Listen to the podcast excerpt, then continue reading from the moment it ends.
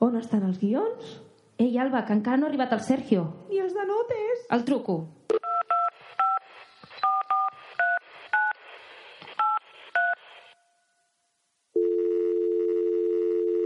Ei, noies, estic en un embús. Arribaré una mica tard, però, si un cas, comenceu sense mi.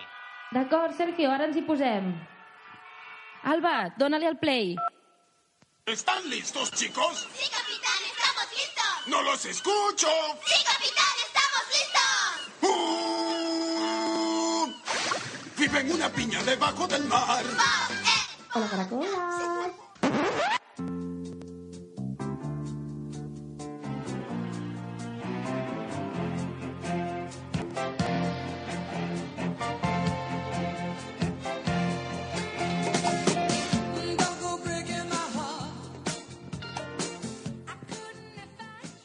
Bon any nou a tots i a totes i benvinguts tothom i tots al vuitè programa. Avui és el nostre vintè programa, avui és a 7 de gener i amb la ressaca dels Porreis tenim amb nosaltres a un gran actor que coneixereu per col·laborar amb l'Andreu Buenafuente en molts programes. Avui és amb nosaltres i em fa molta il·lusió el gran Jaumet. Parlarem amb ell del món del teatre i de com és muntar una companyia. A més, avui, si tenim temps, trucarem al Juanca per preguntar-li com li ha anat als Reis. I ara faltaria presentar aquí a la meva companya, que sempre està, que és la que porta la secció de cultura, però està un poco más jodida que yo, que es decir, pero bueno, está ahí en casa y está un poco reposando. I la Irene tampoc podrà venir. I en substitució tenim a la meva germana, que pel mòdic preu de 0 euros ha vingut a fer alguna cosa. Hola, bon dia. I nuestro invitado, el nostre convidat, el Jaumet. Hola, Jaume. Molt bona tarda. Estic... Haig de dir bona tarda, bon dia, Sí. bona nit. Todo, ja està tot. Perquè és, és tot, no? Tota, tota la jornada. Bo, bona jornata, que diuen els italians. Molt bé. Bueno, doncs, Maria, si et sembla, estàs preparada per engegar la secció Sí, d'ecologia? De què Sí, ens sí. parlaràs avui? Avui parlaré de què fer amb els eh, arbres de Nadal que tothom té a casa seva. Eh, pues bueno, començo, no? Perfecte. Sí. Doncs et poso la sintonia i comences, vale? Bé.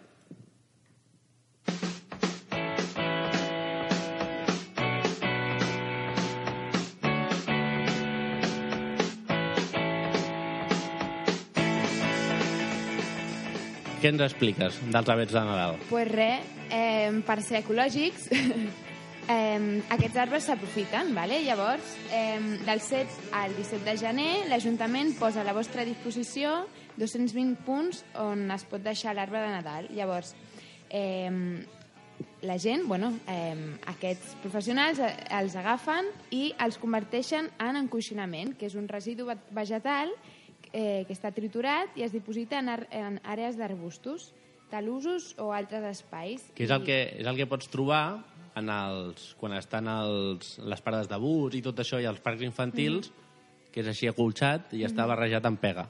I tant. Llavors el que fa és millorar la retenció d'humitat, ajuda a airejar el sol, tal, i evita que hi hagi males herbes. Eh, llavors, eh, punts per recollir els arbres. Diré uns poc, eh, el Parc del Clot, per exemple, Parc Sí. del Poble Nou, Parc de Sant Martí i molts més que bueno, ja els mirareu a, a la web de Barcelona, que allà es pot veure. A bcn.cat barra Nadal teniu allà tots els, tota informació de com recollir l'arbre i els punts de recollida per districtes, Sants, Sant Martí, Sant Gervasi, tots els districtes amb els tropocientos mil 342 punts de recollida. Ah, exacte.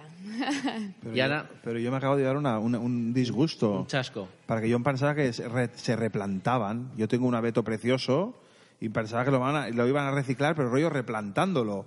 Y veo que lo van a hacer añicos para convertirlo en un parque infantil. Sí, sí, sí. Ostras. De hecho, hay, hay, hay algunos que se replantan, pero otros que no, que se trituran y son para compost o para encoixinament. Hòstia, jo no tenia ni lo idea. del compost, lo de l'encoixinament no tenia ni idea. Sí, sí, sí. Que lo de encoixinament es ya en campañas, como esto que hay de los tapones, que se recogen para los niños que Sí. tienen Sí, sí, hasta- problemas y hasta no sé de qué. plástico. Cadires sí. Y hay, hay también guarderías que recogían las pieles de, pla- de, de las, de las mandarinas, ¿Qué dices? que eran para hacer esto, el Yo pensaba que eso era plástico puro y duro ahí. Ostras, pues estoy flipando. Mira, la cama nos dirá sin saber nada más. Tú, gracias. Bueno, i què ens expliques de l'agenda cultural? Molt bé. Llavors, de l'agenda cultural, Ah, la sintonia... No, no, la Ah. sintonia no, continua Ah, l'agenda vale, cultural. Vale, vale, molt bé. Llavors, eh, per visitar el clavegaram de Barcelona eh, ho podeu fer, eh, que ho fa a través de la Direcció dels Serveis del Cicle de l'Aigua, ho fan el dissabte 25 de gener, de 9 a 10 hores, o de les 10 i quart fins les 11 i quart. I després tenim una altra... Una altra visita, una altra Exacte, opció. Una altra opció, que serien els batecs del barri, del, eh, del barri gòtic. Si vols conèixer els sons que, van, que fan bategar aquest barri... Eh, es pot fer eh, el dijous 30 de gener de les 18 a les 19.30 Molt bé. I això qui ho porta? El Francesc Daumal de la de l'ETSAP. que és l'Escola Superior de Barcelona d'Enginyers. Ah, exacte. I ara què? Anem a la secció de curiositats.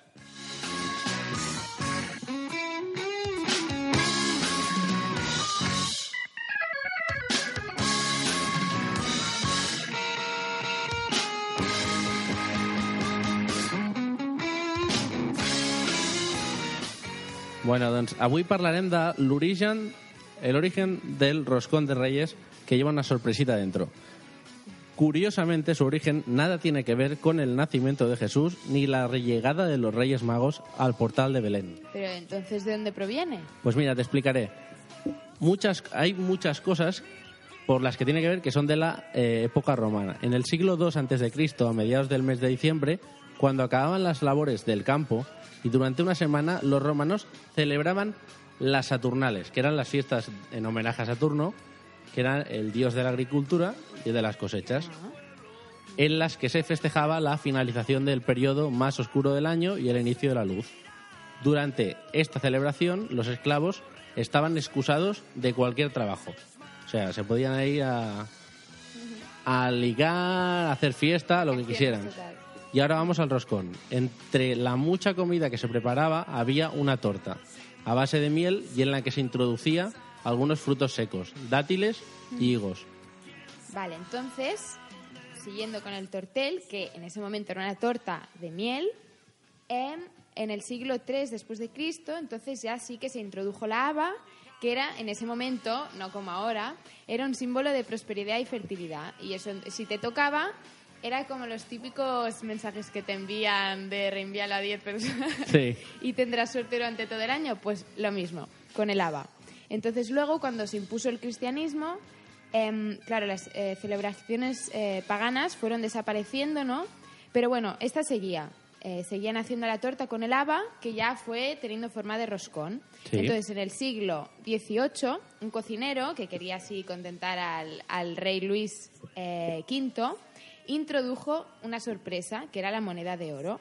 Y entonces, más adelante, eh, Felipe V trajo la, la modalidad aquí, en España, y entonces, eh, como premio, la moneda pasó a ser una figurita de cerámica y la haba, bueno, más adelante, de ser esto positivo de prosperidad y fertilidad, ha pasado a ser algo negativo.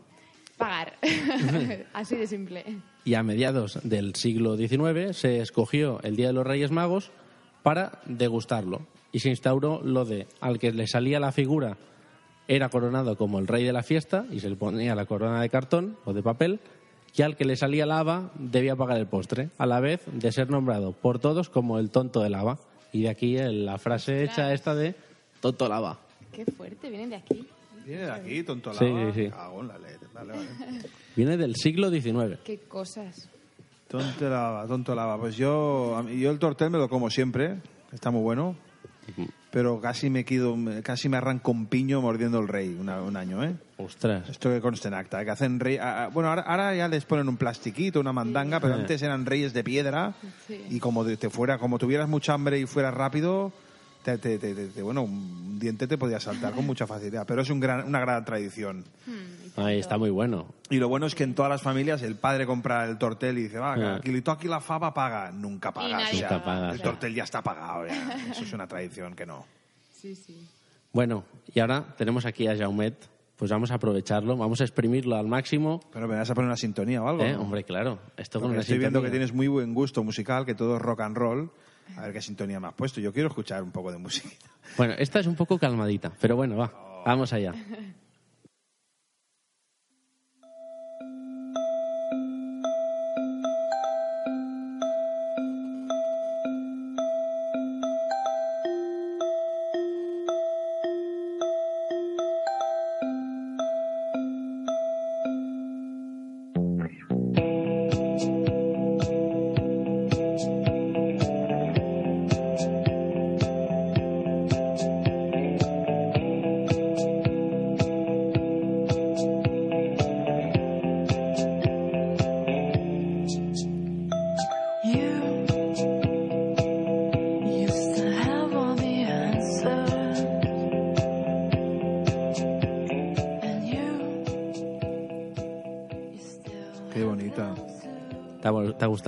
Mucho, mucho. Tienes buen gusto para la música. Mira, te voy a decir una cosa que con esto me, me estoy pegando pedradas a mí. No pero- lo hagas, coño, no lo hagas. Va, lo voy a hacer porque soy una persona un poco sensata. Dime, dime. Esta música la eligió, me la dijo Alba, porque Alba, que es quien no está aquí, Alba tiene muy buen gusto para esto, Tiene buen gusto para la música. para la música. Y, y sabe estos grupos que, que no los conoce ni el Que tato. no los conoce ni el tato. Yo es que Pues- soy muy malo. Mm. A la música soy muy malo, pero escucho estas piezas y digo, ¿quién serán? Porque este suena muy bien, ¿eh? Por ejemplo, es una voz así... La verdad que me ha gustado. Pues Me ha gustado. esta música es de un grupo que se llama XX. Ahora es cuando luego la, la Alba, cuando llego a casa, me envía un WhatsApp y me dice, no, te has equivocado, no es este grupo. No es- Pero creo que es este. Oye, pues... eh, Entonces yo busqué en YouTube una cosa parecida. Ujú. Ella me dijo de XX y entonces pu- puse tal cual. Ay, ay. XX. Claro, y y había un grupo que se llamaba igual. O sea, se llamaba XX, como yo lo escribí, y no XX de, de solo la X. Ah, amigo. Estos se llaman XX solo. XX. Pues estaré atento, ¿eh? Gracias, Alba, no te conozco, pero si estás escuchando tienes muy buen gusto para la música, ¿eh? Mira, por aquí entra, entra una oyente, una oyente. Ahora hablará, si quiere. Bueno. Pues eh, eso que te estaba explicando. Entonces, el tema de la, de la canción, yo busqué una canción que se llama XX. Y se la pasé. Le dije, es esta, ¿no? Dijo, ¿cómo que es esta? Esta no es. Entonces fue cuando me pasó la, la buena. Amigo, pues esta está muy... ¿Esta es la buena? Sí, esta es la buena. Pues muy bien. La Está- otra, está la otra, suerte que no has escuchado, porque es la, la mierda. La ponzoñosa. Esa. Vale. Bueno, doncs ara que són les 9 i quart tocades, toca començar la secció, la tercera secció, la secció de la proposta emprenedora de la setmana. Avui tenim amb nosaltres el Jaume Navarro, el gran Jaumet, actor d'improvisació que ha col·laborat en molts programes del Buenafuente i que el 2001 va engegar un nou, un nou projecte, la creació d'una companyia de teatre que es diu, i s'està dient des del 2001, Impro Catomba. Impro Catomba neix al barri de Gràcia de Barcelona i es crea com a companyia tenint molt en compte la improvisació. Van començar amb un espectacle propi que barrejava el text amb la improvisació i després de veure l'èxit segueixen experimentant fins a dedicar-se purament a la improvisació teatral. En els seus espectacles, el públic és qui dirigeix la història i ells són qui l'encaminen. És així? És així, exactament tu ho has dit. La improvisació el que té és que converteix a l'actor en, en actor, guionista i director, tot alhora, no? I a nosaltres ens agradava aquest repte, eh, tots hem estudiat in- interpretació, hem fet teatre de vodevil, teatre clàssic, però ens agradava anar més enllà, no? I, i quan, quan la improvisació la comences a practicar, és un gènere que t'enganxa, no? I com bé dius, portem des de l'any 2001 pues, eliminant text, vam començar res, quan, amb, amb, fent espectacles que en tenien tres fulles de text. Tot el més improvisat, fins que ens vam arribar un dia a dir que, és que ni tres fulles, anem a, anem a improvisar-ho tot, no? I investigant et dones compte que a tot el món hi ha improvisació. A tot el món. Hi ha països que és molt més conegut, i és molt més... Però a tot el món es juga la improvisació, sobretot a Latinoamèrica. Ho va inventar un belga, però on més es juga a improvisació és Argentina, no? I diem juga perquè per nosaltres és un joc. Sí, perquè tu al final arribes, després ho comentaré. Si, si un cas després ho comentaré, després de dir una coseta, eh, sou, a la companyia sou sis persones, no? Som sis components. Sou el, bueno, tu, el Víctor Muñoz, la Carla, la Carla Ramos, l'Emma Basar, el Toni... Bassas, Emma Bassas. Bassas, perdona, el Toni Rosal i el José Malaguilla. Malaguita el malagueño, exacte. Som, sí, perquè tots tenim noms artístics. A la família Catoma només utilitzem els noms artístics, però aquests són els nostres noms. Sí, som sis components, hi ha companyies amb molta més gent, i jo, jo he estat a moltes companyies i contra menys gent, millor. En una companyia de teatre, contra menys hi hagin, molt millor. Perquè al final eh, és una, és una convivència, perquè esteu moltes hores, que és una cosa que també vull preguntar, que és assajant, perquè una persona lo millor diu no, és que hacen improvisación, estos fijo que no ensayan. Bueno, la impro no s'assaja, la impro es practica. És impossible assajar una cosa que no Eh. té guió, que no té, que no té un director davant que t'està dirigint. És impossible, és indirigible. El que sí que s'ha de practicar molt. Nosaltres, a, a part de que ca- cada espectacle és, és, estem practicant, Mm. fora de les- fora de l'escena també estem practicant. Quedem un cop per setmana i fem jocs d'improvisació, pràctiques, i és una cosa que no pots rovellar-te. Has d'estar en actiu constantment. Teniu un lloc de trobada i, i allà aneu i assageu. Exacte, tenim el nostre propi local i allà doncs, anem fent i, I bueno, el que dius tu, que sempre estem en moviment i, i som una família, nosaltres diem la família que tomba. Perquè a més som molt nòmades nosaltres. Nosaltres no som de tenir un espai fixe mm. i tenir... Un... Nosaltres som, ens encanta viatjar, fer festivals, ens encanta conèixer, anar a la Rioja, que ens conviden cada any, o... Mm. ens encanta, ja et dic, agafar el cotxe i pirar, i fer carretera, i, i per això hem d'estar super, super units, som una família. Clar, que això és el que us dona el punt aquest de poder-te mm, fotre amb l'altre no? I, i tenir un feedback no? i continuar aquest bon rotllo i, i fer un espectacle com el que feu, que és un espectacle molt guai, tu passes molt bé. Llavors, en aquest espectacle, que és el que volia preguntar, jo vaig anar, ja t'ho he comentat abans, fora de micro, vaig anar el 15 d'agost a, a Vilaller Exacte. i estàveu fent allà les, estàveu a les festes del poble, Sí. Festa, un poble petit que deu, ten- deu tenir uns 2.000, 1.000 habitants, Una cocada, sí, ens va agradar molt. i en allà jo recordo veure una de les noies fent de capo- caperuchet, caperucita roja. Capa, caputxeta vermella. Caputxeta vermella, si, si no me'n recordo malament. És possible. I estàveu fent una obra que uns nanos, o no sé qui va ser, va seleccionar d'un llibret que portàveu. Uh -huh. Com funciona la metodologia aquesta? Aviam, per començar, deixa'm que et digui que jo borro... Jo tinc una cosa al cap que jo bo- borro tots els espectacles al, al moment que els he acabat. Jo, re, com es diu? Resetear, no? O, Reset. jo faig totalment borro el cervell perquè és impossible acumular totes les impros que fem. Hi ha molta gent que em diu, home, hòstia, et vaig veure a tal puesto, te'n recordes aquesta impro que vau fer? I dic, no, o sigui, no me'n recordo de les impros que vaig fer ahir, perquè jo necessito tenir el cap despejat perquè vagin entrant idees constantment, si no, eh, si no és que ens pataria Sí, sí. perquè ja et dic des de l'any 2000 fent impros i això que dius tu del llibre és, molt, és una de les, totes les impros con, eh, consten d'una frase del públic un joc i una dificultat no? i una de les dificultats és agafar un llibre d'algú del públic i incorporar totes les, eh, tot el que puguem enganxar a l'atzar, obrim fulles, i tot el que llegim i ho incorporem dins de la improvisació. Ho llegim en veu alta i allò forma part de la impro, no? I, bueno, és molt divertit i el públic veu la dificultat i s'ho passa teta.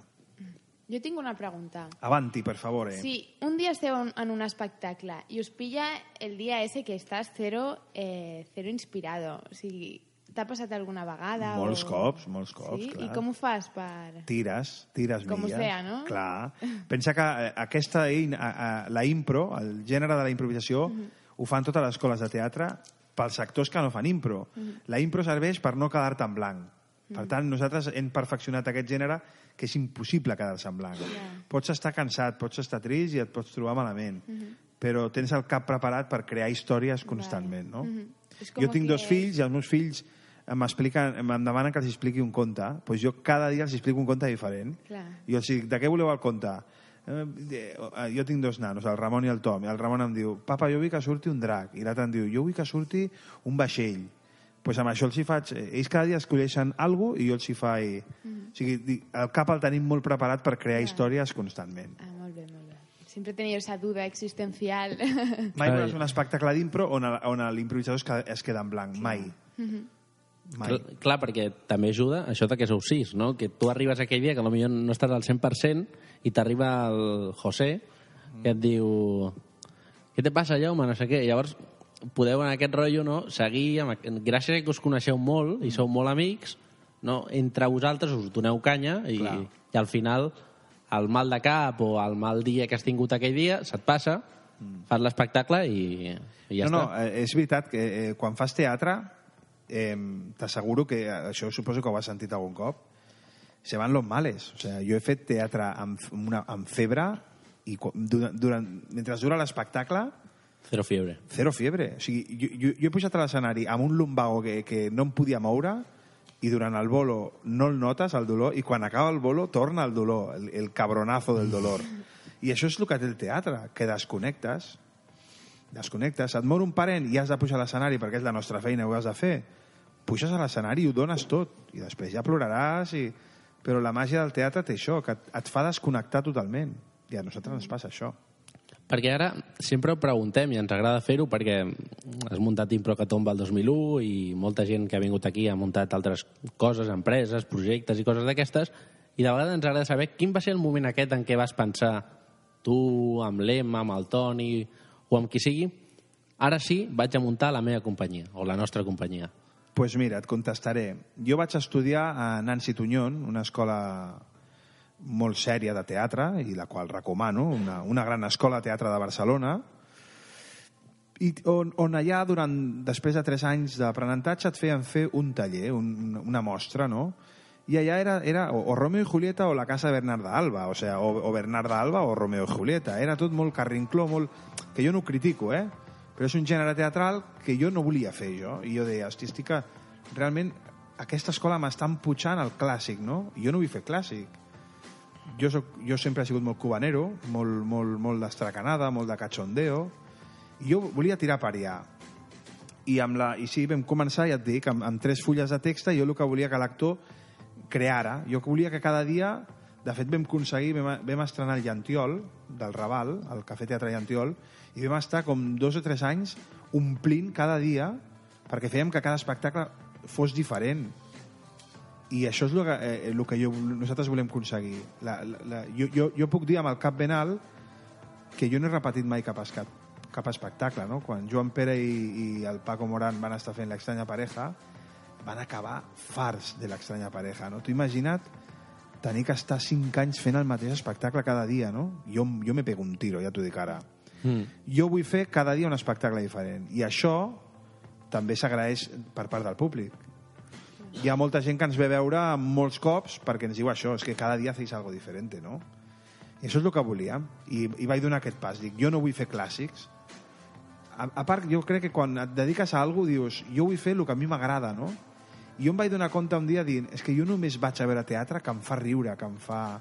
És veritat, jo poques vegades ni en el Nacional a veure una obra densa, llarga, que la respecto moltíssim, Sí. eh? I, I em trec el barret, eh? Quan, per- exemple, ara que dic això, tinc un amic que, que actua al Nacional molt sovint i em va venir a veure i em va dir jo seria incapaz de hacer lo que haces tú, Jaume. Jo li vaig dir, yo también sería incapaz de memorizarme este tocho, ¿no? este texto Claro. que te han dado. ¿no? Cadascú lo seu. Però jo vaig decidir fer el que a mi m'agrada, el que jo veia i, i el que a mi m'agrada. Clar, potser pel teu amic és molt fàcil fer allò Exacte. i improvisar-se el, I el per mi impossible, i per mi és ara mateix i quasi impossible, perquè és una cosa purament psicològica en el sentit de a mi m'agrada, jo ho vull fer, llavors jo no m'empapo ese tocho. El cervell és, diuen que s'entrena, no? que és una Mm. cosa tova que, és, que, que l'has d'entrenar. El meu cervell ara mateix no està entrenat per memoritzar textos, està entrenat per crear. I hi ha, una, hi ha actors que estan entrenats per memoritzar i, eh, jo he vist textos, eh? Fa por, eh? Ja, ja, O ja. sea, tú juntas las tres novelas de Tolkien de, I de- te construyen la Hobbit, Torre Pisa. i amb allò et dius, això és el que t'has de memoritzar per fer... El... I, I la gent s'ho memoritza. O sigui, jo em trec el barret totalment. Però jo no... Jo a lo mío. Ben fet, home. I va bé, va bé. Després ens explica les cosetes i, i ja veuran els, els oients, la, los millones de oyentes, com va bien. Eh, és fàcil fer teatre en temps de crisi i crear una companyia? pues mira, Sí, anem a començar. Vaig, Sí. a, vaig a començar amb la pregunta. Sí. És fàcil crear una companyia i, mantri, i mantindre-la aquests 12 anys que porteu? 13 ja? jo no sé si sóc bon director. Jo sé tractar la gent i jo crec que és la clau. Jo, ja et dic, nosaltres no diem companyia, Mm. mm. diem la família que tomba, amb això t'ho dic tot. En la, a la meva companyia també està la meva dona, que és per mi la meva actriu preferida, Mm. no? I amb això també t'ho dic tot. I quan ens anem de gires ens enduem als, als nostres fills, ja, ja. ja t'ho estic dient tot. La clau d'una companyia perquè surti bé és el bon rotllo. Jo he estat a companyies dirigides per autènticos tiranos i allò es converteixen en empreses, no en companyies, no? I no, no, per mi una companyia ha de ser molt més que, que, que los rangos i que, i que el, la direcció dura i forta, no. Eh, Estem aquí per... Eh, són quatre dies i estem per passar-lo bien, senyores. Si no t'agrada això, dedica't a una altra cosa. Jo vull que els meus components estiguin feliços i quan pugin a l'escenari s'ho passin bé i la clau és crear aquest, aquest rotllo de pau i harmonia i cachondeo. Perquè d'aquest moment en el que vas començar i vas dir, bueno, ara vaig a fer la companyia i tal, quin és el moment més difícil que t'has trobat? Què recordes? El moment, els canvis, els parons, és veritat que des de que vam fer la companyia, la companyia ha tingut algun paroncete per projectes o alguna els canvis, no? També han hagut canvis d'actors i tot el rotllo, pues, gent que, hòstia, pues, o se'n van a Madrid o tenen altres projectes o... Bueno, els, els camps, però la veritat és que sempre ha anat fent, no? així coses, coses de, negatives, negatives no te'n sabria dir, no? No. Somos suertudos. No, eh, anem... És veritat que mires enrere i dius, hòstia, ja han passat molts anys, no?, des de l'any 2001 que la vam fer. pues la veritat és que per mi se m'ha passat volant, no? I com a més to, eh, et permet compaginar amb moltes més coses, perquè tots tenim, tots els components a part tenim altres coses, no? Mm. I bueno, eh, vamos ahí, tirando. Està molt bé que el treball de cada dia sigui així de, de divertit, no? I que us ho passeu bé. Mm. I és que jo quan veig els gags aquests que fan, el, el, jo que sé, el Buenafuente o els altres programes així còmics, que estan fent el gag i s'han d'aguantar el riure, jo penso, aquests s'ho passen pipa i, no sé, deu estar guai. Jo he arribat a un punt que si no m'ho diuen, jo i el riure no me l'aguanto. Si em ve de gust riure, jo ric. Però no hi ha res més maco i més avui en dia que veure un actor que s'està pixant de riure. Sí, sí, tant. Como yo no estoy haciendo nada serio de, oh, oh, he pagado una entrada y este y el tío este se está riendo. No, o sigui, ja et dic, la clau és que nosaltres volem passar-ho bé. A la companyia hi ha components que no volen riure, que són molt professionals. No, no, home, això no queda bé. Jo, personalment, i sóc el director, sóc potser el que més riu. Jo, jo, jo vaig a passar-m'ho molt bé. Clar. I no, no, no, està clar, hem de riure. I el riure és contagiós. I fa falta riure, eh? Sí. Per, per posar una mica en situació als oients, jo et posaré una cosa per, per, fer, per, fer, bueno, per fer referència al que faré ara, vale? que suposo que ja t'ho pots imaginar una mica. Ara parlarem d'una persona que t'ha acompanyat uns anys i, i bueno, que, que a veure si t'ha ajudat o no. chicle aquí en la mesa, ¿eh? Que esto es de guarro.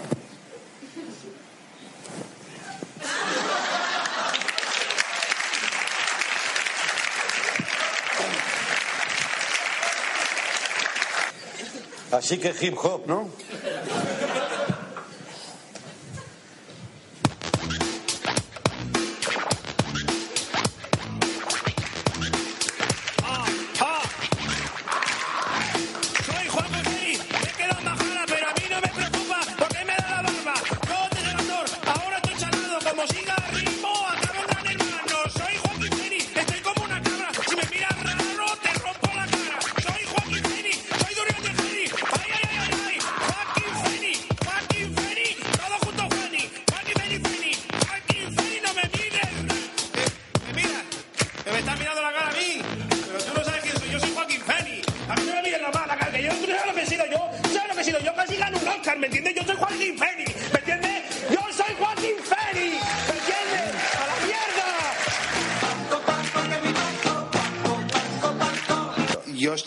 Clases ¿De qué?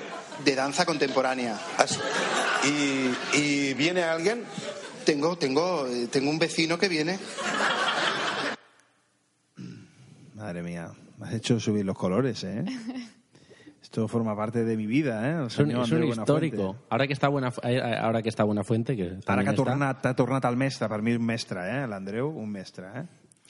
Eh, ara, ara, que, ara que està tot a YouTube, volia dir, perdona, i després continuarà a Buenafuente, no? que és una enciclopèdia, una biblioteca on pots trobar de tot, eh? en, en allà vaig trobar aquests dos fragments de molts que hi ha de, de, ara, abans parlàvem dels Ara som aquí sí, sí, el programa la Som aquí, del canal Terrassa Vallès, exacte. que vas col·laborar unes quantes vegades Sí. i vas fer gags amb el cal- disfressat de càlico electrònico Sí, sí, hem fet, hem fet moltes coses. bueno, ara me'n recordo un vídeo que vaig estar a punt de posar però problemes de la informàtica no me dejava fent de porter en el Ah, primer sí. Buenafuente que es va fer a Antena 3 crec que era Mare meva moltíssimes coses, no? I, i fins a l'última participació que es feia al, al Buenafuente de la Sexta d'ara, sí. que és amb la Paula Vázquez, fent d'Elfo. Exacte. Per Navidad, No, no? bo és... Eh, eh, em passa una cosa amb l'Andreu.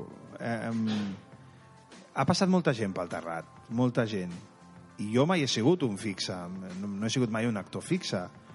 Però eh, ens estimem, jo me l'estimo molt a l'Andreu, perquè és, és, és l'Andreu, és l'Andreu Buenafuente, i és tal i com el veieu, és un tio superproper i supermaco, però jo crec que ell també m'estima una miqueta, perquè sempre se'n recorda de mi. Van passant els anys, fa parones llargs, perquè s'ha de recordar que ha fet parones Mm, molt llargs. sí, sí.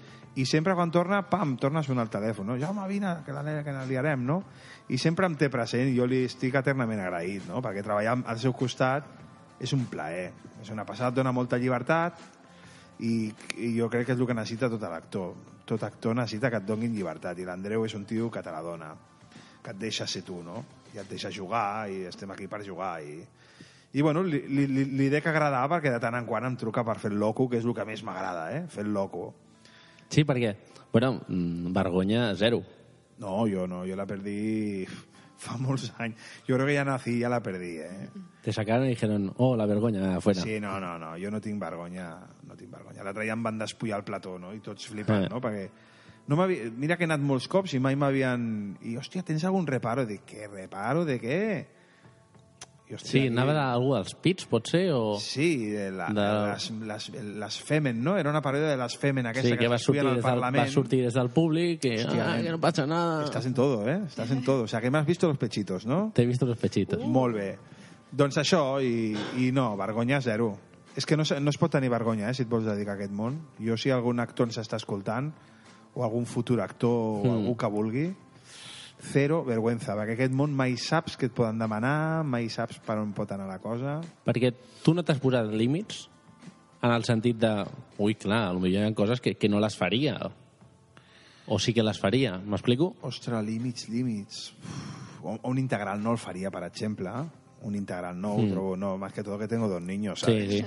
Un integral no, però... I segons quines coses no tocaria, hi han humors... Jo he vist humor molt heavy, no? Que toca coses que... Ah, l'humor és molt ampli, molt... I l'humor a vegades ha de ser molt gamberro. Jo sóc molt gamberro, molt quillo fent humor. Però hi han coses que... Hi ha, hi ha aquella línia que no pots passar, no? Hi ha gent que sí que la sobrepassa i a mi em violenta, no? O sigui que jo sí que em marco un límit, però hi ha temes així d'enfermetats i de coses que no vull tocar, no? Però bueno, que si em vens a veure, dius, este tio és un delinqüente del, Sí, de l'escenario, no? Però sí és veritat que a la companyia som... No, no, no fem humor blanco, ni molt menys, i som gamberretes, però hi ha, hi ha coses que no, que no es poden dir, que no todo vale. No todo vale, no? No, i eh, bueno, això està molt bé perquè de vegades hi ha coses de l'humor que dius s'han passat. Ahí està, i això no I- volem fer nosaltres. I ho hem vist, eh? I ens costa que hi ha gent que ho fa, eh? D'utilitzar un humor que dius, mare meva, tu. Jo ara et faré la pregunta que abans t'he fet així una mica de seguida. Buenafuente t'ha ajudat en, en tot el que portes ara amb Improcatomba i, i la teva vida, diguem? Creus que, creus que t'ha donat una empenta o... Sí, aviam, amb, amb el que és la companyia no, l'Andreu no m'ha ensenyat a improvisar, eh, a improvisar he après jo, a base de, de, de cagar-la molt i de, i de pujar molts escenaris. L'Andreu, quan jo vaig començar a treballar amb l'Andreu, jo ja tenia el cul pelat de fer teatre, però sí que m'ha ensenyat molt a posar-me davant d'una càmera, a tirar-me a la piscina, a... m'ha ensenyat la lectura televisiva. Jo vaig trepitjar la tele amb ell, no?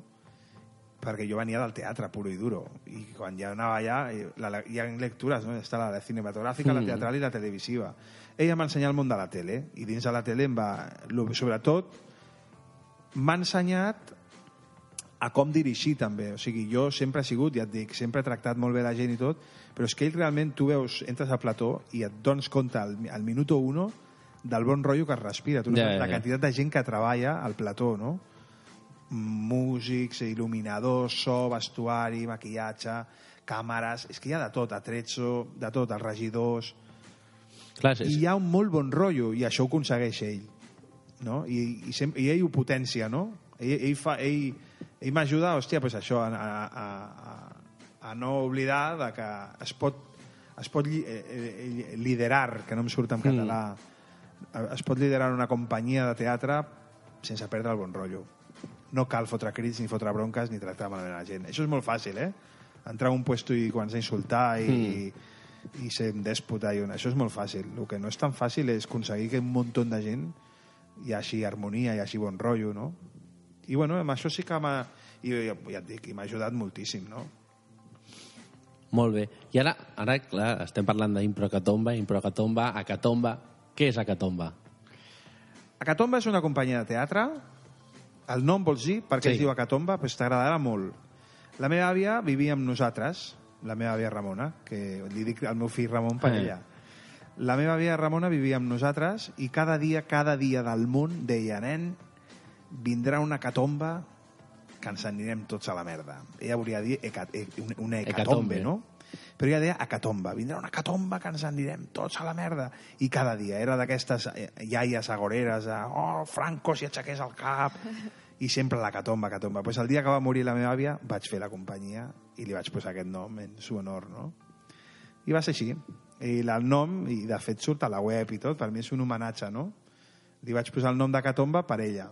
Perquè a més ho trobo, a més ho trobo molt pegadizo i tot, no? Sí, no? I Però ara Hecatombe, quan no? expliques això de Catombe, clar, molta gent a lo millor al principi diu Hecatombe i, i n- al principi potser no sap d'on ve l'origen o, o de on l'haurà sacado.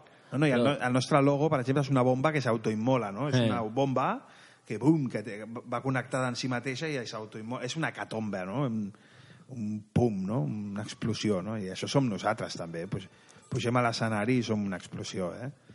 I sí, sí, li vaig, poder, li vaig voler posar en honor a la meva àvia, però en veritat és hecatombe, però eh, mal posat, mal dit, no? Bueno, és la gràcia també, no? Que té Clar. la seva història. Hecatomba. Sí, sí. Sí, sí, no, i té aquesta història que per mi és molt maca, eh? I sempre que me la pregunten és un plaer contestar-ho perquè és molt xulo, no? Bueno, pues, això se- segur, segur que la, la Ramona estarà molt orgullós de que, Sí. de que continuïs fent el que fas. Bueno, i sou una companyia de carrer o d'escenari? De todo. Valemos pa un, un corto i un descosío. Ara aquest estiu vam estar a Monterrigioni, a Itàlia, fent teatre de carrer medieval. La impro és molt guapo perquè pots fer el que vulguis. I no és qüestió de, ai, que morro l'echan. No, no. Sí, sí. Realment, si ho, si ho canalitzes bé, pots fer el que vulguis. I vam crear un espectacle de teatre medieval a la Toscana i era teatre de carrer. O sigui que realment fem teatre de carrer, però sí que el, el que més fem és teatre d'escenari, eh? Teatre normal. Bueno, ara des del 3 de gener esteu actuant al Teatre Bas de Barcelona amb l'espectacle 321 Impropon. Les properes actuacions a les que podeu anar són el 10 i l'11 de gener a les 9. Què feu en aquest espectacle? La gent què, què, què es pot trobar? Perquè era pel que tinc entès eh, fer, és un especial de cine o alguna cosa així, pot ser? Mm -hmm, sí, sí, sí, sí. La gent entra a l'escenari i, no, i no sap el que veurà, no? Igual que nosaltres no sabem que farem. El que sí sap és que faran, i si no ho sap ja hi diem al començament, veuran un espectacle dedicat al món del, celul, del, del celuloide, del cine, no? Però la gent no sap que ens diran frases, escolliran gèneres i escolliran dificultats, i això és el que farem. La gent diu... Quina ampolla més maca, que ara ho estic mirant a la mà, no? i després un altre et diu jo vull, pues, jo vull veure una pel·lícula de terror i l'altre diu jo vull que tu et moris atragantado con pistachos pues has de fer una impro que porta per títol Quina ampolla més maca ha de ser de por, de terror i jo moriré atragantado con unos pistachos i ho has de fer sense temps de preparació pam, i fas una impro, fas una història i això és 3 2 1 impropon un espectacle trapi, trepidant on, anem, on fem un muntó d'impros, però mai sabem quins gèneres sortiran, perquè hi ha quasi cinc, més de 50 gèneres, ja els tenim tots. La gent escull tot, tot el que fem. Clar, perquè al final és el que dèiem abans, no? El vostre espectacle és únic, no? Al final, quan està pagant l'entrada al, al que vol anar a veure-us, us està pagant un, un, regal, un regal en el sentit de que és una cosa que és només per ell Clar. i per aquell dia. Això ho diem sempre quan acabem. Siempre diem, el espectáculo que acaban de ver es para ustedes. No lo hemos hecho nunca ni lo volveremos a hacer. I és veritat. Cada espectacle és únic. Únic. Ja et dic, hi ha molta gent que ens ve a veure molt. Tenim, tenim uns grupis, una, una colla molt maca que són de, de Rubí, que ens estimen moltíssim.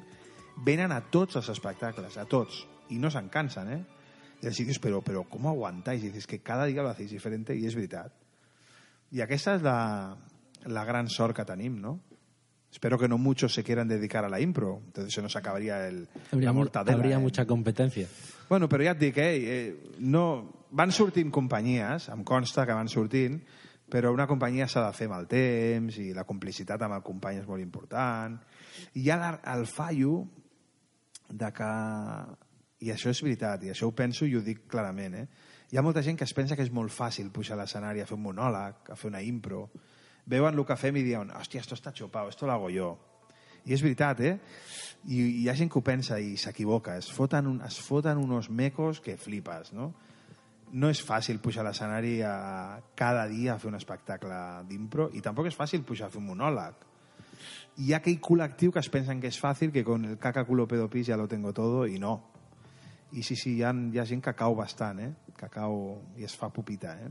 Home, és que a més el fet aquest de que cada dia eh, has de fer-ho diferent, o sigui, bro, bueno, bro, suposo que alguna sí que es cola, no?, de la típica, no?, que s- sigui més teva o tal, no?, però... Bueno, no, eh, cada dia, eh, que ja et dic, au- aunque sí, a vegades pots, un gag el pots repetir, eh, pots, pots, jo què sé, instal·lar una impro millor molt semblant a, una, a un altre dia, Mhm. però la, la frase que t'han dit et fa, et fa que la impro Clar. sigui diferent, no? Mhm. Mai, mai, ja et dic, mai hem fet dos impros iguals, impossible. Clar. Perquè hi ha molts factors que la fan, que, que t'obliguen a fer-la diferent, no? Bueno, y ahora para acabar esta entrevista y Ah, pues yo me lo estoy pasando de coña, tú. Ya, si me traes un saco de dormir y unos canapés... ya me quedo para toda la noche, ¿no? Sí, estic encantat, eh? Venga, va, iros a buscar unos canapés. Vinga, vamos. Eh, ara per acabar, una cosa que sempre fem i sempre preguntem, perquè ens agrada això, donar una mica d'optimisme i, i, i, bueno, i, i veure les coses d'una altra manera, és què aconsellaries a la gent que està a casa sense feina, que no sap què fer i que diu, què hago? ¿Qué, qué, qué puedo hacer? pues mira, sortir al carrer. Sortir. Trobo, hòstia, molt heavy la gent que es queda a casa, no? Pegándose de cabezazos en la pared, que dic jo, veient la, tele la, la caja tonta, perquè tonta, és tonta que te cagues, eh? Alguna cosa està bé, però, hòstia, a la tele hi ha molta, hi ha molta merda, eh? I jo, jo recomanaria que la gent sortís a casa. Hi ha un abanico de, de possibilitats i, i, i, i adaptades a la crisi. És veritat que estem en crisi. Mm. És veritat que, la, que fa pupa pagar una entrada segons quines, no? Perquè hi ha teatres més cars que d'altres. Però música, teatre de petit format, hosti, que desconnectin. Nosaltres som desconnectadores, ens ho diu tothom, no? Que per un moment, quan ens venen a veure, la gent desconnecta. Jo recomanaria a la gent que està a casa flagelándose i cagándose en todo, que tenen tot el dret del món de cagar-se en tot, que no se queden pegándose cabezazos, que, que, que, que surtin, que es moguin. Que es moguin. El pitjor que poden fer és tenir el comandament a la mà i el culo en el sofà. Que se muevan. Que hagan cosas y que descubran nuevas cosas, ¿no? Porque al final vosotros habéis empezado y estáis ahí porque cada día vais haciendo cosas nuevas y, y eso es lo que os motiva, ¿no? Aquí està. I somos una medicina, eh? Una medicina. Ho dic malament perquè m'agrada la paraula. La gent que ens ve veure ens ho diu, hòstia, por un momento m'has hecho desconectar, o, o, o gràcies, no sé què, perquè m'has fet oblidar una mica, tal. Pues és això, tu. Clar, I sortim guanyant tots. Surten guanyant ells i surto guanyant jo, que ells han pagat una entrada. Tots Bueno. sortim guanyant. Molt bé. Bueno, Jaumet, pues, et convidem a que et quedis una mica i després a lo millor farem alguna cosa d'improvisació, si hi ha temps. Vamos, vamos, vamos, vamos, vamos para allá. Bueno, pues ara la Maria ens farà la secció de cultura una mica breu, que ens parlarà de... Sí, d'un grup de música molt xulo que es I- diu Walk of Air. I després ens posarà, eh, posarem una música per acabar el programa d'aquest grup. Mhm. Vale? I tant. Poso la sintonia.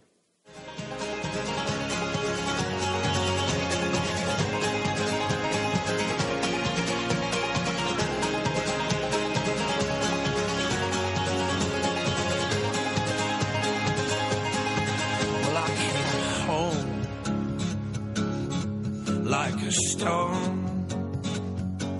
and I fell heavy into your arms. These days of dark, wish we'd known. Molt bé, doncs, eh, el grup en si es diu Walk of There, vale? llavors eh, és un grup de Canadà format per cinc músics i cadascú té una particularitat, no? Quines són? A veure, tenim el Gianni, que és toca mm, tot tipus d'instrumentos i pot tocar eh, molts instruments a la vegada, inclús tocar una cançó i amb l'aparell aquell que pot gravar un, un so, ho repeteix durant tota la cançó, després introdueix un altre, una, i molts instruments variats, com l'ukelele, mil tambores... Bueno, és al·lucinant. Després, Milagros. Sí, sí, sí. Té una ve- veu així també particular, la Sara, que és la part mm, fem femenina, és la que dona la part femenina al grup. Toca guitarra, també té una veu molt, molt bonica. El Marshall, que també toca la guitarra. El Taylor, que aquest és un personatge... Es diu, el diuen a l'home de la barba, toca el piano i bueno, té un paper així misteriós al grup. I després està el Joel, que és el que fa la percussió. Llavors, per què aquest nom, Walk of the Earth? No? Eh, és un grup independent, amb esperit independent, com ella és, eh, s'autodiuen, i per mi transmeten molta positivitat, tant amb les lletres com amb les melodies, perquè tenen molt de ritme. Llavors, el nom d'aquest grup és perquè quan ells toquen estan fora de la Terra, no? caminant off of the earth, fora de la Terra. I per, eh, per fer-vos veure aquest positivisme, no? el, seu, el CD que han fet ara es diu Revo, que és Realize Every Victory of Right, o sigui, fer eh, realitat cada victòria, no? I, bueno, van començar que eh, bueno, fe, ve- anaven fent Sí. covers de diferents, cans, eh, de diferents cançons conegudes, no? pues això, ficant molts instruments, molt de ritme, i eh, van fer la de Somebody I Used to Know, de Gotti, i la van fer al 5 amb una guitarra, perquè en aquell moment només tenien una guitarra. Llavors ho van penjar al YouTube i en un mes van aconseguir 48 milions de, de visites. Clar, això va ser un boom. Fins i tot el, el propi Gotti, el, el cantant, li va agradar molt, molts, molts famosos, el Russell Crowe, em sembla Russell Crowe, Crowe. Yes. Aquest també, bueno, va sortir a molts programes de la tele i tal, i bueno, eh, a partir d'aquí s'han fet més famosos, han anat, fe, han anat fent molts covers i tal, i res, pues, eh, també han fet cançons pròpies, però ara posarem el cover aquest tan famós, eh, el, el Somebody I Used to Know, うん。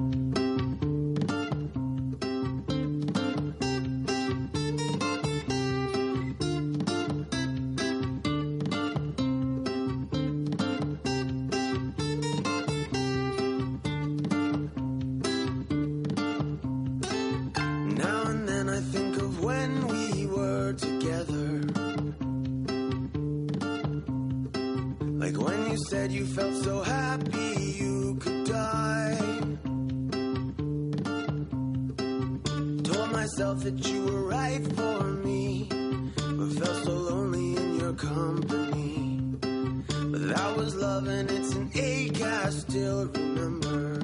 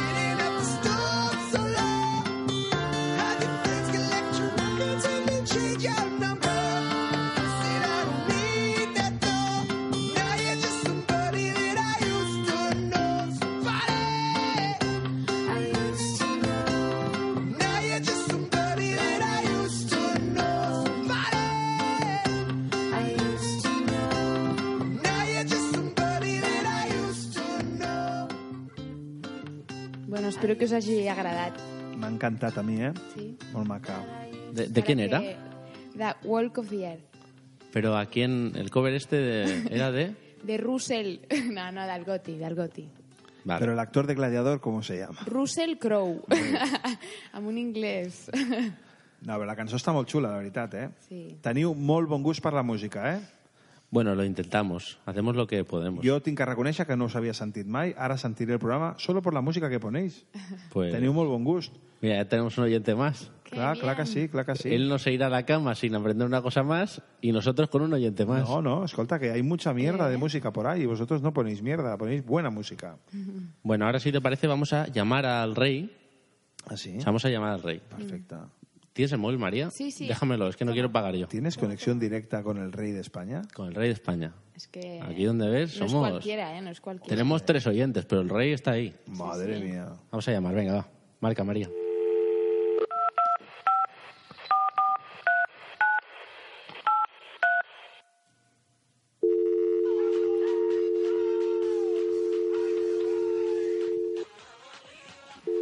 Joder, ¿eh? Con el, con el ya voy este típico, ¿eh? Sí, sí. No, no es. No ¿Esta, sé es esta es la sintonía del rey de España? No, esta es el- lo que se ha puesto de fondo. Ah, vale. El rey, ¿sabes? Cuando tú cuando llamas, esperas. Sí, sí, sí. que a veces te, sale el ¿Y se ha pu- padrino. ¿Y se ha pues, puesto esto el rey? el tío, en la zarzuela tienen eso. Es que es muy campechano, ¿eh? Es muy majete, ¿no? Y se ha puesto. Pero pasa que lleva ahí. ¿Desde de cuándo la estamos llamando? ¿Ya? ¿Hace un año? Sí, ¿Pero yo puedo hablar ahora con el rey, si eso no? Sí, sí, sí, sí, sí. Tú, Espera, tú bueno, puedes espera, a ver si lo coge. A ver si lo ¿vale? como la zarzuela es tan grande. Menos mal que pone música para animar la Yo espera. quiero hablar con este hombre, yo quiero hablar con este hombre. Hombre, ¿qué pasa? Oh, eh, ¿Es usted? eh, mi- Sí, hombre. ¿Tú quién eres? Le llamo majestad. ¿Que le- has, ma- has matado al Sergio?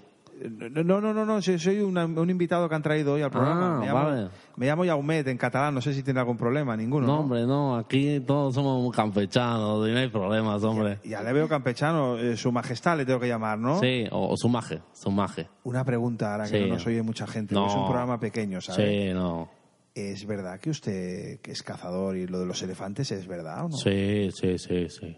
Sí, sí, yo reviento elefantes y elefantas por todos lados. Pero se está pasando tres pueblos, ¿no? Mi- Su majestad.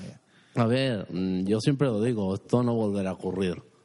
No volverá a ocurrir. ¿eh? Se me fue un poquito de la mano. De la sí, escopeta está se dando fue. una imagen de España... Pero oye, lo único, ahora no os quejéis, ¿eh? Lo único malo que lo hice por vosotros, para que los del predeterminado dijeran, mira, es un, eh, como un ga, como un guiño de ojo, en el discurso de la Pascua Militar. Su, su majestad, ¿le puedo, ¿le puedo decir algo? Me puedes tutear aquí, ya hombre, hombre, venga. De- debería ya delegar, ¿eh? debería da- pasarle la, la antorcha a su hijo ya. a Felipito. Está un poco, un poco cascado, señor rey. Sí, bueno, pero estamos trabajando en ello. O sea, voy mejorando. Ahora últimamente no me ves más así, más... Tengo menos, menos papada, tengo. Le veo muy Robocop, ¿no? Está por dentro Sí, sí, todo, todo titanio. hecho de adamantium, ¿no? Todo titanio. O sea, la próxima peli de Terminator, saben a- sabes a quién van a pillar, ¿no? A usted seguro, ¿no? Pero, o sea, fijo. Pero yo le respeto, ¿eh? Yo le respeto, ¿eh? Me cae usted simpático, rey. Sí, es que ya... Bueno, ¿Le puedo llamar Juanca? Sí, sí, como quieras. Juan, Juan, Juanca, Juan Carlos, como quieras. Usted, eh, cuando yo era joven, eh, usted tenía fama de ser adicto a las motos y a los veleros. ¿Tiene algún hobby ahora o no? Eh, Corina, ¿te parece poco? Eh, ¿Qué es, Corina? eh, bueno, ¿Es la un tipo de deporte nuevo? Sí, de vela, si te parece. es una Ah, colonia, vale. vamos a dejarlo ahí. Sí, es una marca de colonia. O sea, que le gusta Corina, ¿no? Es, Sí, es su hobby. sí, es su sí, hobby. sí. Pero ya no está para estos trotes, su majestad. En la corona nos gusta Corina. Qué cachondo es usted. Sí, soy... De verdad, ha sido un placer hablar. Y Nunca había hablado. Habían, me han invitado alguna vez a un programa, pero nunca, me había- nunca he tenido la oportunidad de hablar con... Pues oye, mm, hoy creo que habéis hablado de no sé qué, dos abetos o mierdas de esas Sí, que siempre sí, lleva Sergio en ecología, ecología. Abetos, teatro y Roser, y Roser Crow. Y. Russell Crowe, ¿no? Qué mal. Pues está bien eso. Bueno, pues, ¿ves? No te vas a ir a jamás sin conocer a, a mí. Ah, me ha escuchado decir eso, eso lo he dicho yo antes. ¿eh? Claro, claro. Ah, que usted escucha este programa. Yo escucho este programa. Yo soy el, el- el cuarto oyente que hay. Bueno, pues es- entonces es un privilegio escuchar. Hombre, ¿Y qué opina del presentador? Dígame la verdad. una mierda. Ya se lo podrían llevar a China y matarlo. No me el diga Sergio, eso, coño. No Sergio diga, sigue aquí delante, ¿eh? no diga eso que está por aquí tosiendo. A veure, Majestat, una mica respecte, no? Perquè avui he vingut una mica demacrat aquí, després de- d'ahir de, la ressaca de, del tortell, i ara m'està criticant aquí a muerte. Pero bueno, usted es así, joder. No pasa nada, eh, es muy buena persona. Y ahora cambio de, cambio de, de parecer y ya Le está. digo yo que es buena persona. Usted Sí. también lo es, ¿eh? pero plegue ya, plegue ya. Bueno, yo me la apunto. ¿Sabes quién tengo aquí por la zarzuela? Lo vas a flipar. Lo vas a flipar. Eh, mira, que, que enciende ahora el Disman, creo. El Disman, una mierda de esas. ver, a ver, a ver. a ver si sabes quién es. ¿Qué pasa, chaval? ¿Cómo estamos? Hombre, ¿Qué pasa? José Luis Torrente, pero... Hombre, el mejor policía del mundo. Aquí estoy para servir a usted y a quien sea, joder. Pero usted está ahora mismo con el rey ahí en la zarzuela. Bueno, estamos montando aquí... Estamos preparando el after hours ese para mañana. Pero, Entonces es cierto eso que dicen que usted se dedica a proteger a gente importante. Hombre, ahí estamos, protegiendo a gente importante. Hostia, pues, la verdad es que soy muy fan suyo, ¿eh?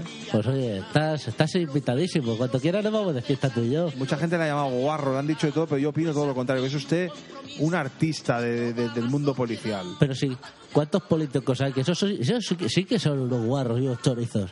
Yo soy una persona digna. Yo sí robo, robo la cara, hombre.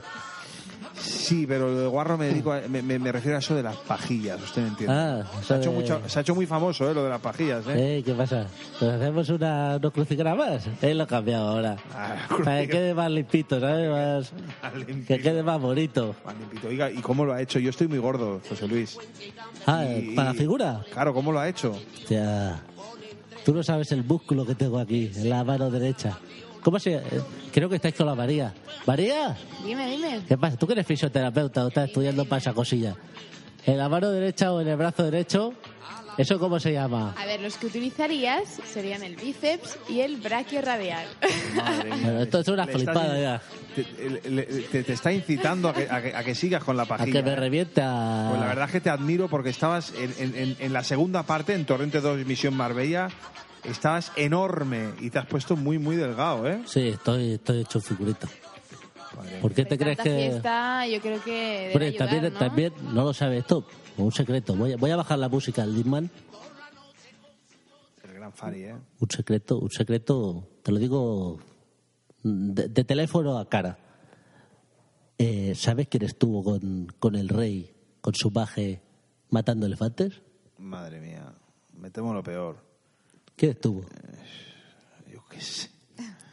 Pues yo mismo, joder. Estaba usted cazando Estaba con el yo rey. ahí, estaba ahí con el, con el rey dándole tirillo. Lo que pasa es que me escondí detrás de un abeto, detrás de un abeto, de, de un, un abeto, Eso- una palmera, una de ahí la relación. Es usted también cazador, José Luis Torrente. Claro, joder. Es que usted no es nada, porque usted no es policía, usted es un farsante Yo soy, yo vivo de, del cuento. del cuento, ya está, de hacer ¿Qué ha películas. pedido, qué ha pedido estas navidades? ¿Qué- Esta Navidad es, pues otra moza, a ver si hay otra.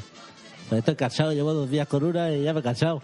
Madre mía, ahí a la pajilla, ¿eh? no para usted, no, No, para. paro, liado, liadísimo. Para usted. Tengo mucho curro. Y está preparando la nueva, ¿no? Está preparando una nueva Sí, película. que sale, sale Jesulín de Ubrique. Jesulín de Ubrique, con un peinado... Y sale otro tío que- tengo por aquí. Espérate, que te lo traigo. Pero bueno, esa que... Madre mía, cuánta gente... Hola, ¿cómo estamos? No, ¿Qué pasa, Chaumet? Hombre, señor Barragán, Hombre, pero estoy por aquí es un- haciendo cositas. usted es un clásico de José Luis, de un compañero de Torrente. lo que- Sí, siempre me que no- llaman. ¿Pero qué hace en la Casa Real? Este soy un pobre, un pobre sin techo, no tengo techo, voy ambulando, que sea la casa real, que sea la casa de puta, que esto, en la Casa Real parece la canción del Sisa, qualsevol nit pot sortir al sol, ahí se mete todo Dios en la Casa Real. Sí, esto es una cosa muy difícil. Sí, pero ahí estamos. Ahí estamos. Y ella ya ha grabado una escenita de, de la película de Torrente 5. Sí, seguro que es así picarona, ¿no? Como usted. Joder. Sa- ¿Sabe que está en directo en una radio, señor Barragán? ¿Cómo esto es una radio? Esto, ahora mismo usted está hablando por teléfono, pero está en directo en una radio. Ah. ¿Usted podría explicar un chiste de los suyos? Así para todos los públicos, señor Barragán. Yo si quieres despido el programa luego. Podría Le digo al Sergio que me mantenga. Oye, feo, manténme en línia. D'acord, vinga, cap problema. Et mantenim en línia i després acabes tu el programa amb el Jaumet, vale? Ah, de acuerdo, de acuerdo. ¿Cómo dice eso de señor? Que me- señor. Sí, señor, que no hay, no pasa nada. Es usted entrañable, ¿eh, señor Barragán? Sí, hombre, sí. ¿Esa bata dónde la sacó la bata? Hecha bata del barrio chino por unas pesetas, no me acuerdo cuántas, porque yo ya estoy en el euro y ya no me acuerdo. Madre mía, qué grande el señor Barragán. Grande. Bueno, te dejo con el señor Rey. Venga. Bueno, Jaumet, Estoy alucinando. os dejo, os dejo ya y que os vayáis haciendo y si acaso finiquitáis el programa. Jamás hubiera dicho, eh, Su Majestad, que estaría usted con José Luis Torrente y con el señor Barragán en la, en la zarzuela. Jamás lo hubiera dicho. Bueno, eh, porque son las 10, pero si no te traigo a Ferran Adrià, que está en la cocina. Madre, no, no, no, no lo traiga, no nos vamos a enterar de una mierda, ¿eh? Bueno, compañero, oye, te dejo ya, os dejo con el programa y que os vaya muy bien, ¿vale? Mucha gracias. suerte con lo de Impropone. Gracias, hostia, gracias. Que, que- yo a ver si he podido ir a un palco de eso. Se parece un puticlub, me han dicho, el Teatro Bar, ¿no? la parte de arriba muy guapa, con una barra y todo. Sí, ¿eh? pero la parte de abajo tiene un poco de sensación a puticlub, ¿no? Ah, es que, es que- ¿Cómo se nota que está con Torrente? Bueno. ¿Cómo se nota que está con Torrente? Que Bueno. Tiene que venir al bar, es que le gustará mucho. majestad. pues aire, hombre. Ya nos saludaremos y nos daremos unas palmaditas. Bueno, campeón. Hasta luego. muy bien. Bueno, Maria, Digue'm. què? Com ha quedat el programa? Quina cançó? Amb la cançó Red Hands. Doncs Una cançó molt xula que han fet ells. Aquesta sí que és seva. no és un cover, llavors. No. Doncs endavant amb Red Hands.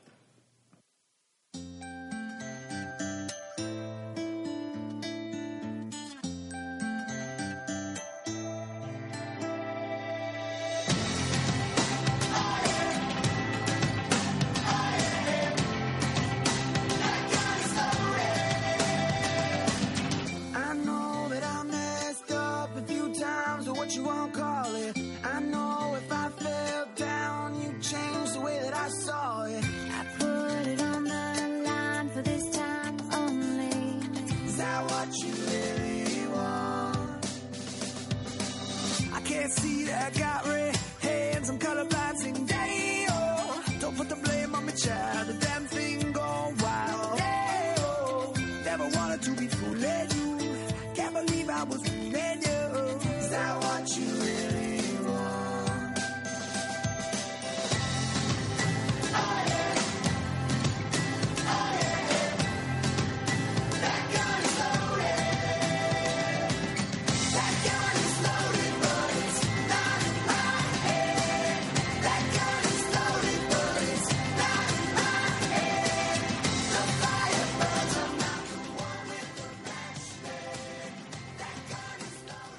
Bueno, ja estem agafant ja els últims minutets, a l'últim minut del programa.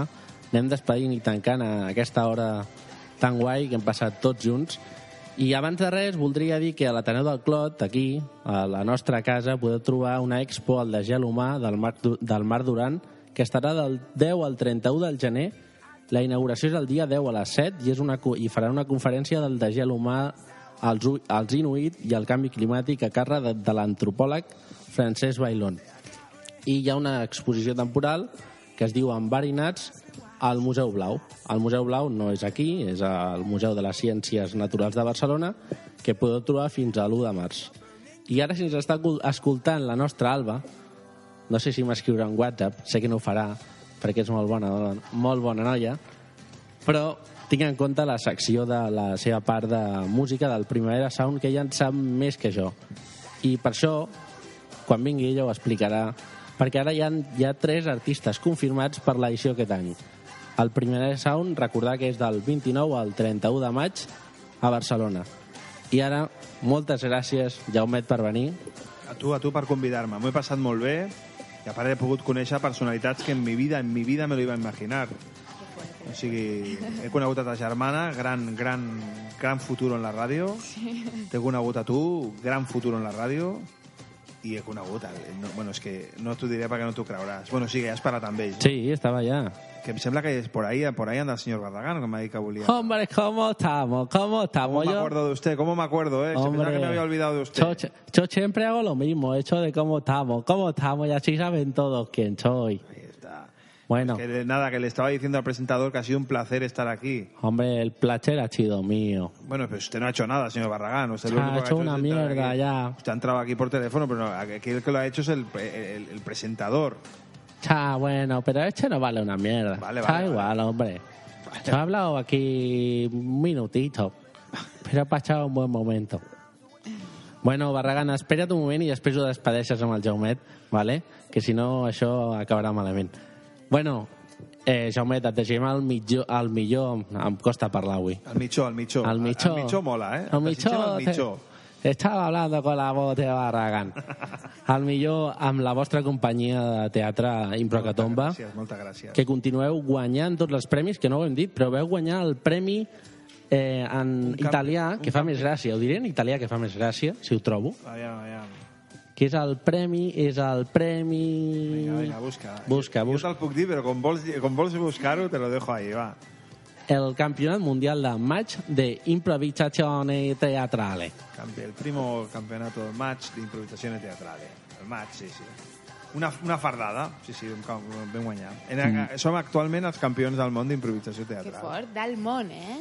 Sí, sí, que Uns es cracs. van, es van fent campionats, ara mateix, eh, el pròxim el jugaran altres companyies i perderemos ja este título, però de moment el tenim. No, home, però això es porta sempre, es porta al cor aquí, s'aguanta y, y luego en espíritu siempre se mantiene en el teatro. Muchísimas gracias. A tu, a tu, company. Ha sigut un plaer. Nos veremos, iremos a verte al teatro seguro. Això espero, que vingueu al teatre, venir al Twitter, al Facebook d'Improcatomba i os recibiremos con los brazos abiertos. Podeu escoltar aquest programa al webivox.com buscant per determinar. El trobareu a l'enllaç al nostre Twitter. Que passeu unes molt bones festes i ens retrobem el proper dimarts 21 de gener. Una abraçada molt forta a tots i a totes. I com diria l'Alba, Què diria? chao, chaito. Però abans, Dedicado a abans de, de, de que acabi, si un cas, el Barragán continuen aquí i amb el Jaumet despediran el programa sense, abans, oblidar-nos de la Irene i de l'Alba, que no ha pogut venir. Que se recuperen las dos, porque el próximo día estaremos aquí todos con un acordeonista, seguramente.